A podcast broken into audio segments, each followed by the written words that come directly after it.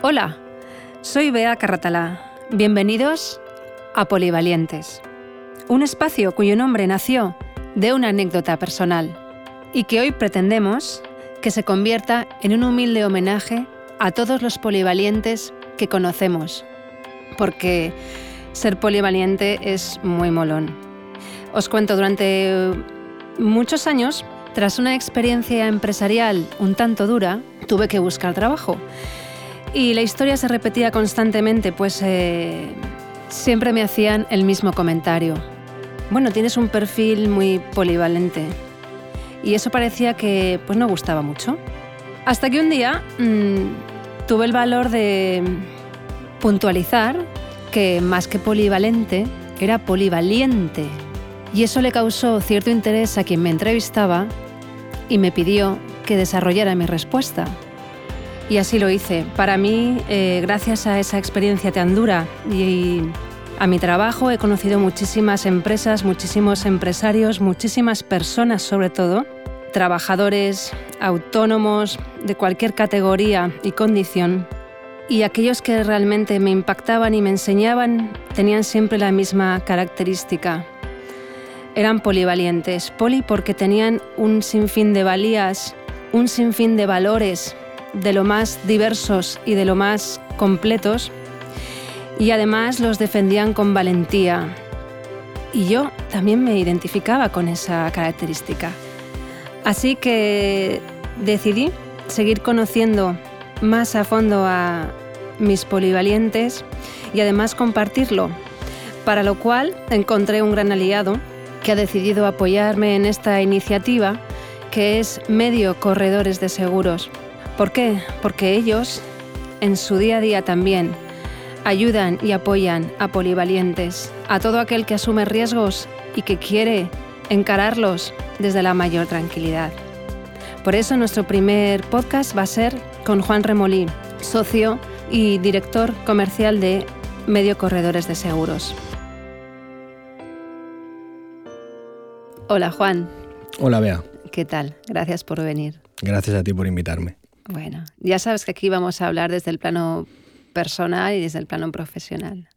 Así que lo más fácil es que empieces contándome quién es Juan Remolí. Bueno, pues Juan Remolí no es ni más ni menos que una persona normal, un profesional, un amante del seguro y de su sector, un luchador incansable y optimista. Siempre he sido muy activo y muy alegre y siempre he luchado por dar soluciones a las necesidades de mis clientes. Eh, eh, siempre me gustan los nuevos retos. Soy una persona mm, incansable en ese sentido, al que le gusta conocer mm, riesgos nuevos, nuevas coberturas, nuevos productos y ayudar así a mis clientes. Muy bien. Y hablando de tus clientes, mm, ¿por qué te gusta que te reconozcan? Bueno, uno de mis mejores clientes eh, dice una frase cada vez que me presenta Juan Remolí es mi corredor de seguros. Juan Remolí es de casa y es una persona de mi entera confianza. Me gusta que me reconozcan así, como una persona de confianza, un profesional que se puede confiar y un profesional que va a estar siempre ahí. La expresión de casa es muy acogedora. Sí, así es. Es bonita. Eh, entonces, ¿crees que podrías definirte en una sola palabra? Leal. Soy una persona muy leal. Bueno, de casa. Sí, de casa. Muy bien. Cuéntanos, ¿cómo empezaste en el mundo del seguro? Bueno, ya hace muchos años, ya puedo contar canas en el poco pelo que me queda. empecé, perdón, empecé durante el servicio militar, tenía muchas horas libres, para ser concretos, entre tres y cuatro días a la semana, y necesitaba mantener un nivel de ingresos. Entonces eh, se estaban agotando mis, mis recursos y le pedí a mi hermano José María, mi hermano mayor, que él era comercial de una compañía de seguros llamada Allian Ras en aquella época, que por favor me buscase un trabajo porque a mí me gustaba el nivel de vida que él llevaba. Me buscó un trabajo en una correduría de seguros. Esta correduría era cover internacional.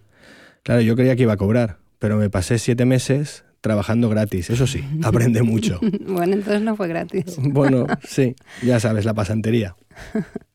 Al final, yo soy una persona bastante autodidacta y me dediqué a leer muchísimos condicionados de, productos de compañías de seguros y me dediqué a leer libros sobre el mundo del seguro y a mí el sector me enganchó, me enganchó muchísimo porque veo que hay un, y había entonces, un gran desconocimiento del sector por parte del consumidor.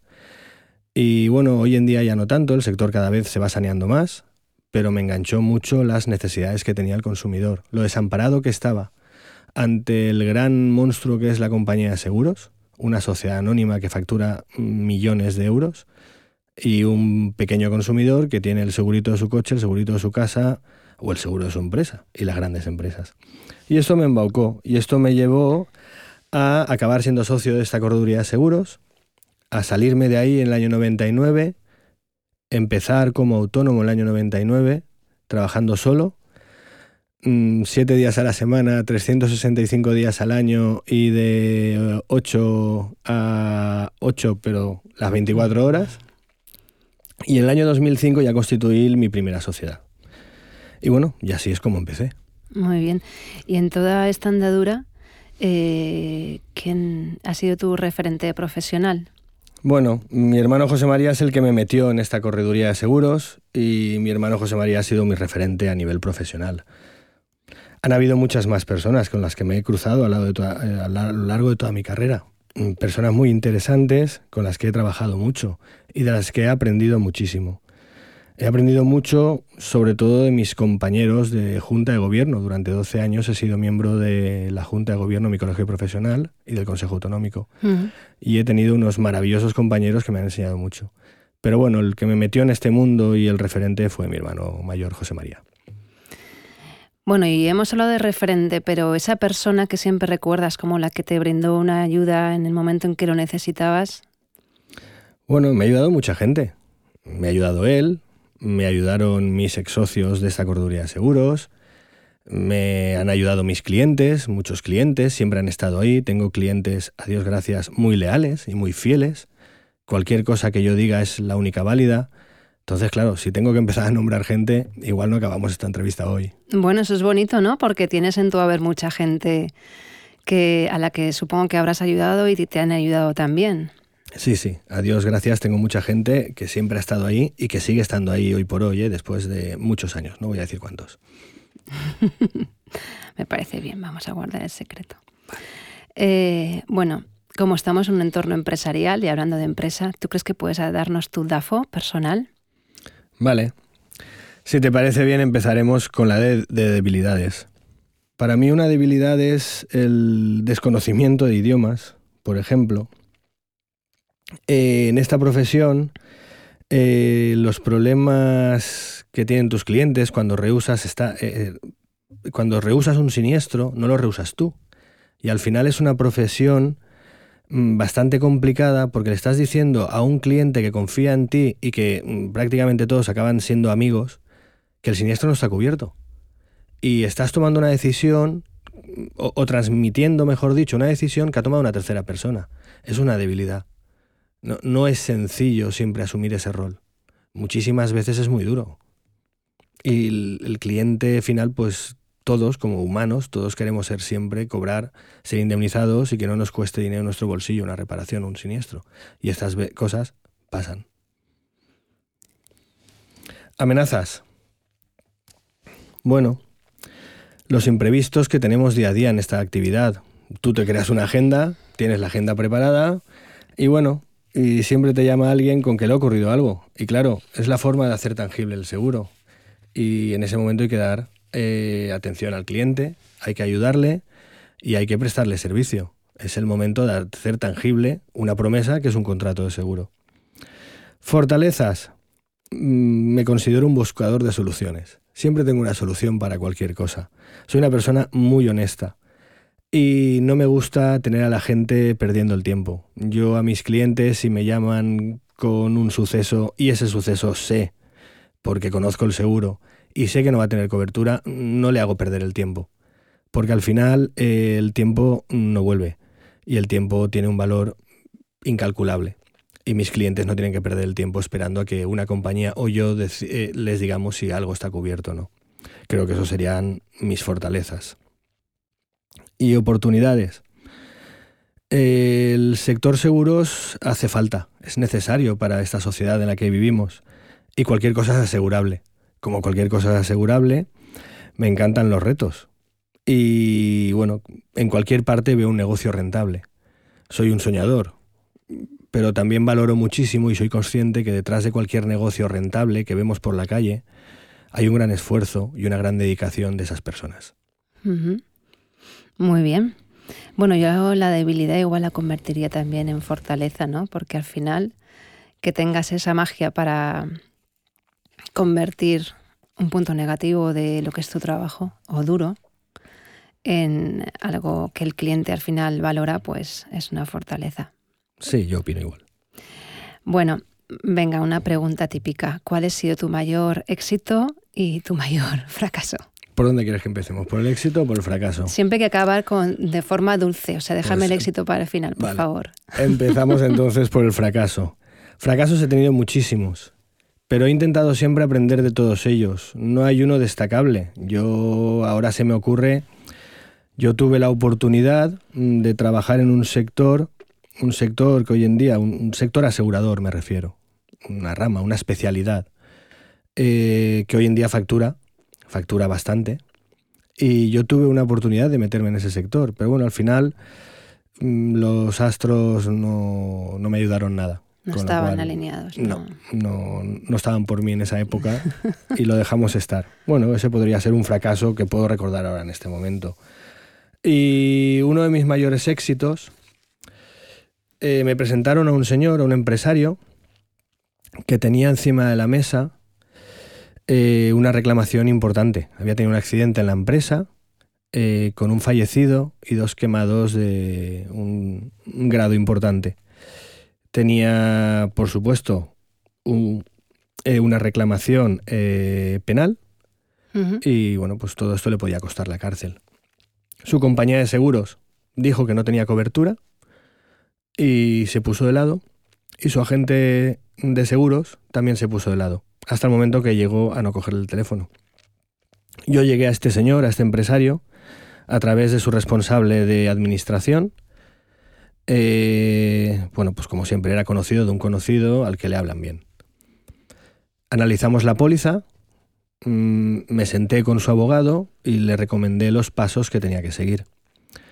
Creo que siete u ocho años después condenaron a la compañía de seguros a indemnizar sobre 450.000 euros y a mi cliente, que era uno de los muchos clientes que hay en España, perdona, de muchos empresarios que hay en España, que al final parece que el empresario eh, es el malo de la película, de los muchos empresarios que hay, responsables, serios, que mantenía la caldera, que la caldera acababa de pasar una revisión hacia un mes, que mantenía las instalaciones de su empresa, y bueno, por lo menos esto al final consiguió que no falleciesen 30 o 40 personas que en ese momento estaban en la factoría y consiguió pues eh, eh, que no tuviese ninguna condena ninguna condena penal.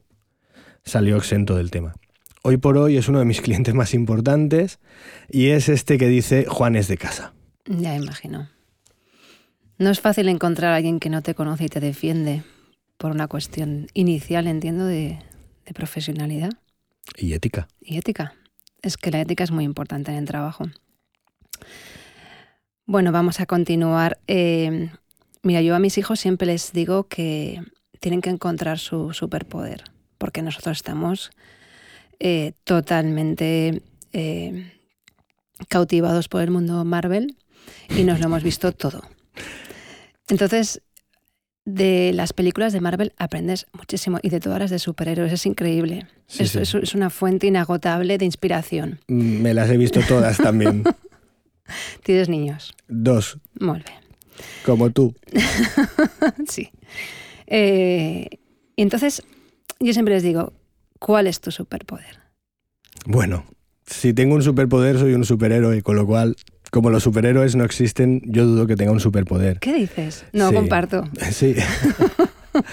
yo lo que creo es que soy una persona con muchísima honestidad y que tiene una gran dedicación a su profesión. Eh, y una persona a la que le gusta ayudar. Que me gusta ayudar y estar al lado de mis clientes, de mi familia, de mis amigos y estar siempre ahí. Y bueno, pues si quieres que yo tenga un superpoder, pues digamos que es ese. No es que yo quiera, es que yo creo que todo el mundo tiene uno. Solo que mucha gente no lo ha encontrado. Puede ser, puede O ser. no se lo ha autoidentificado. Puede ser. Probaré a volar ahora luego. No, no, hoy no es el día. Y si, si te tiras, que sea de un, del primero, por favor. No, no, no he dicho que vaya a tirar, me he dicho que voy a probar a volar, que son cosas distintas. Ah, vale. Muy bien. Bueno, venga, hablando de volar, eh, ¿cuál es tu válvula de escape? Bueno, válvulas de escape. Cuando necesitas volar. Y no, y no vuelas. Y Cuando no necesitas vuelas, volar y, y no, no vuelas. vuelas. Efectivamente, vale. Pues mi válvula de escape es mi bicicleta de montaña que ha quedado abandonada. El karting. El karting te hace quemar todo lo que tienes, lo que no tienes, lo que tendrás. Mis hijos son una válvula de escape muy importante. Y mi pareja. Muy bien. ¿Y qué te da miedo? Porque todo superhéroe, mm, no sé si lo sabes, tiene miedo. Ser un héroe no es. Un superhéroe no es no tener miedo. Tienes miedo, pero lo superas. A nivel profesional tengo miedo, claro, pero pienso que como todo el mundo. Mi mayor miedo es la pérdida de credibilidad frente a mis clientes y a mis colaboradores, que son las compañías de seguros. ¿Y cómo trabajas tu reputación? Día a día. Trabajo mi reputación día a día. Perdona. Intento evitar mm, muchísimas cosas que nos ponen encima de la mesa, tanto por un lado como por otro. Y al final trabajo mi reputación así. Y siempre siguiendo la misma línea, siendo honesto. Es que no hay más hoy en día. Tener una línea y seguirla, no salirte de ella. Me parece un buen, un buen guion. Eh, esta pregunta es muy parecida a la válvula de escape, pero en realidad tiene otro matiz. Y es que momentos difíciles donde te refugias. Bueno, Es que es distinto, ¿no? Sí, es distinto, claro. En momentos difíciles donde me refugio, pues según el momento difícil cual sea. Pero yo en- dentro de mi coche me encuentro muy a gusto y en mi casa me siento en casa. Con lo cual sería uno de los dos sitios donde me suelo re- eh, refugiar, sí. Conducir me gusta mucho y me relaja. Entonces, si el problema, según el tipo de problema que sea, igual cojo el coche, me pongo a conducir y como ahí dentro ni te ve, ni nadie se está fijando en lo que haces o dejas de hacer y, y nadie te escucha, pues puedes gritar, llorar y hacer lo que quieras. Y cantas y todo. Fatal, por cierto. Bueno, pero como nadie te escucha. No, No tengo nada que ver con Gloria, pero canto fatal. Muy bien. Eh, ¿Qué te queda por hacer? Me quedan, Además de aprender a cantar. Bueno, me quedan por hacer muchísimas cosas, como a todo el mundo. Nunca lo tienes todo hecho. A nivel profesional, eh, estoy en un buen camino en este momento. eh, Estoy en un momento dulce de mi vida. A nivel personal, estoy en un momento más que dulce de mi vida. Y bueno, creo que me quedan muchas cosas por hacer. No vamos a enumerarlas, no vamos a aburrir a la audiencia. A mí es que cuando iba al colegio me decían siempre justifica tu respuesta. Entonces yo soy más de lo concreto, ¿sabes? Yo necesito un reto. El próximo reto profesional. Bueno, mi próximo reto profesional, después de darle muchísimas vueltas y pensarlo mucho, está en marcha hoy por hoy, que es la sociedad mm, con Jorge Benítez, que es medio corredores de seguros, que es sacar adelante esto. Esto es mi, mi próximo reto profesional. Jorge Benítez es una persona que hay que tener al lado siempre, una persona de las que no fallan. Es un amigo y un socio, sinceramente, los que no quedan hoy por hoy en el mundo. Entonces serás muy afortunado porque encontrar un buen compañero Es complicado. Yo Es he tenido complicado otras para- sociedades y es complicado. Y Jorge es una de las personas que siempre está ahí. Entonces, es por eso te decía que estoy en un momento dulce o muy dulce profesionalmente hablando. Me alegro. Me alegra escuchar eso. Bueno, eh, después de toda tu experiencia, y si tienes que mirar con cierta retrospectiva, eh, ¿qué consejo hubieras deseado que te dieran en un momento dado? Que no te dieron.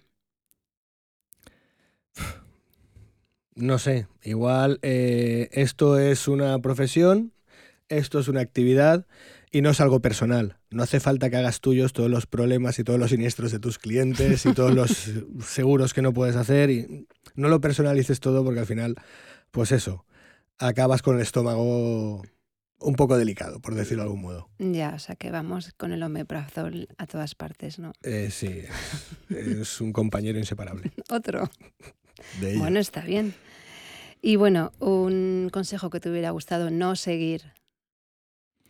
No tengo ese recuerdo, la verdad. Yo eh, ya sabes que en este mundo a todos nos gusta dar consejos, y me incluyo. Soy de los de que consejos tengo que para mí... eh, No, al revés. Consejos vendo que para mí no Que tengo. para mí no tengo. Y bueno, en este ancho mundo hay muchísima gente que te aconseja muchísimo. Y después la decisión es tuya. Con lo cual, un consejo que no me hubiese gustado seguir, la decisión siempre ha sido mía. Me Al parece muy buena respuesta. Muchísima gente te aconseja, pero la decisión y la responsabilidad es de uno mismo. Fantástico. Bueno, hablando de compañías, en las empresas nos acompañan los socios mm, y nos acompañan los trabajadores. A mí me gusta recordar y tener presente siempre al trabajador porque es quien hace posible la empresa. Entonces, eh, me gustaría que me contaras qué trabajador te ha inspirado. ¿Algún ejemplo? Bueno, mm, me ha inspirado, me ha acompañado, me ha sido leal, honesto y ha sido una persona que siempre ha estado ahí. Y es Elisa Iranzo. Elisa Iranzo forma parte en este momento de la plantilla de Medio Corredores de Seguros, pero ha estado a mi lado eh, muchísimos años, más de 10. Ujú. Y es una persona que debe seguir estando ahí, porque para mí es necesario que esté ahí. Y se hace imprescindible. ¿Y qué cinco aptitudes tiene ella o tiene ese trabajador al que tú valoras? Bueno, pues ella es una persona muy honesta, es leal a la empresa y a mí, lo cual es muy importante. Es una persona que se implica muchísimo, tiene iniciativa y resuelve los problemas de los clientes y problemas míos muchísimas veces, siempre está ahí para ayudarte. Tiene un sentido del compañerismo alto. Mm, Si hay que echarle horas para ayudarle a un compañero, está ahí. Y es una persona que, bueno, con cierto grado de optimismo. Muy bien. ¿Y mm, cómo, qué cinco valores de tu empresa trasladarías? ¿Querías, te gustaría que se contagiaran tus trabajadores?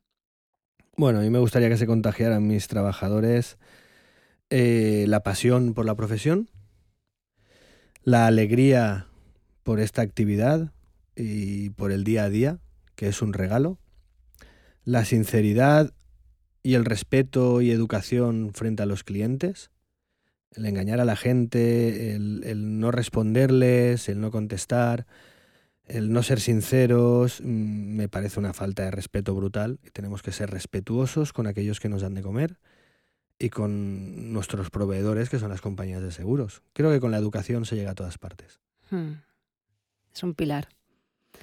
Bueno, vamos a ir un poquito al plano personal y ma- eh, en breve. ¿Es necesario?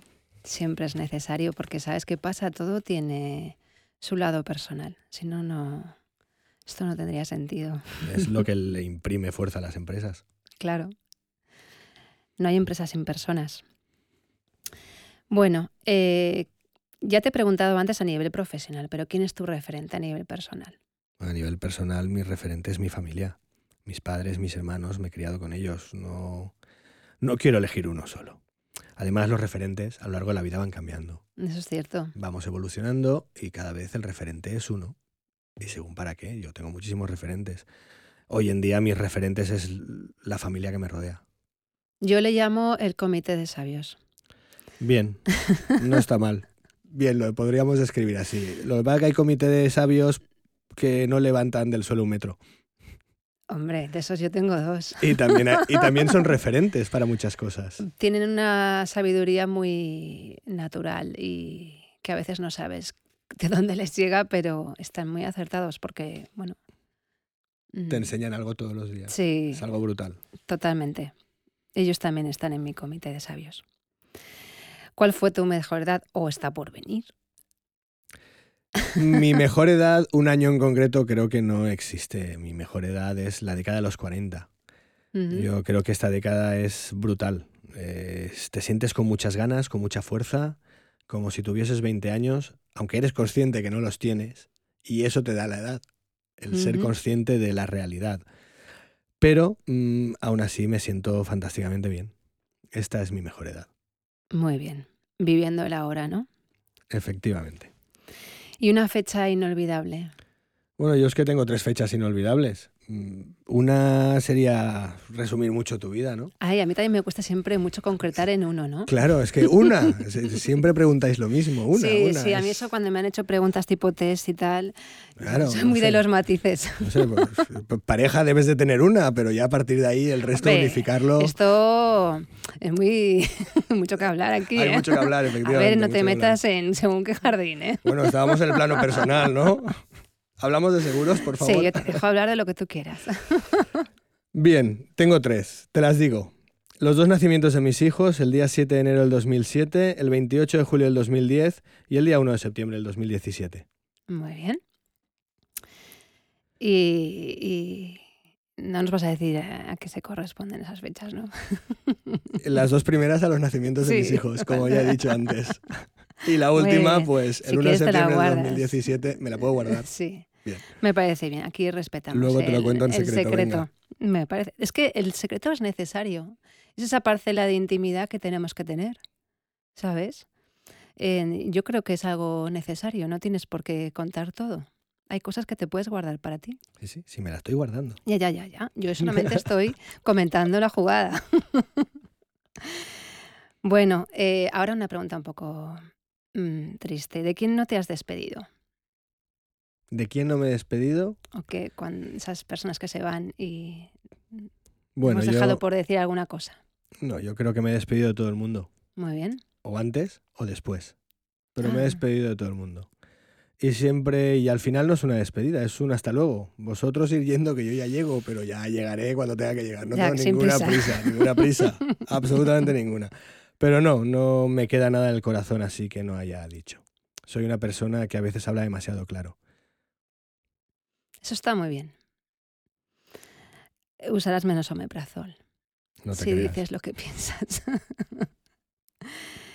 bueno, y ahora quiero que me digas eh, tu próximo reto personal. Bueno, tengo que planificarlo, pero tengo que volver a hacer deporte regularmente. Voy a intentar a, eh, un curso de natación, volver a la bicicleta, pero tengo que hacer, tengo que conseguir volver a hacer deporte regularmente. Sí. Es muy importante sentirse saludable. Bueno, ahora te voy a hablar de tres binomios, ¿vale? Que yo veo que en la vida pues siempre se encuentran. Y quiero que me transmitas tu, tu simple reflexión, ¿vale? De forma natural. ¿Qué te transmite compromiso y esfuerzo? Bueno, como se suele decir, es darlo todo sin fin, sin medida, entregarte a tope, conseguir las metas y ayudar a los demás. Integridad y ética. No fallar, ni a ti mismo ni a los que te rodean. Estar ahí para ellos y seguir el camino marcado, no salirte de él. Y el último es éxito y felicidad. Bueno, yo creo que no hay eh, éxito sin felicidad, perdón, no hay felicidad sin éxito, pero puedes tener felicidad sin tener éxito. Me estoy liando un poco aquí. A ver, justifica tu respuesta. Eh, mm, volvemos a la recuperación. Puedes tener éxito y no tener felicidad, pero mm, la una va acogida a la otra. Creo que es importantísimo. Sin felicidad no podemos disfrutar del éxito. Entonces creo que mm, es importantísima la felicidad. Muy bien. Entonces, eh, ¿cuál sería tu secreto para ser felizmente exitoso? En una frase cortita. Cortita, por Lo favor. bueno si breve, dos veces veces bueno. bueno. Disfruto con lo que hago, sin buscar ningún reconocimiento, siendo consciente y viviendo el momento. Muy bien. ¿Te parece corta? Me parece perfecta. ¿Y un consejo para conseguir esa fórmula? Consigue hacer lo que te gusta. Funciona. Muy bien, me parece un final perfecto. Consigue hacer lo que te gusta y funciona. Pues nada, Juan, muchísimas gracias por haber participado en este pequeño atropello. Gracias a ti, Beatriz, y espero que eh, Polivaliente sea todo un gran éxito. Yo también, gracias a vosotros. Bueno, hemos llegado al final de nuestra entrevista y bueno, como veis, detrás de cada persona siempre hay un sinfín de matices, con lo cual es muy, muy enriquecedor ahondar y dar un posito más allá y no quedarnos en esa primera impresión. Gracias. Hasta la próxima.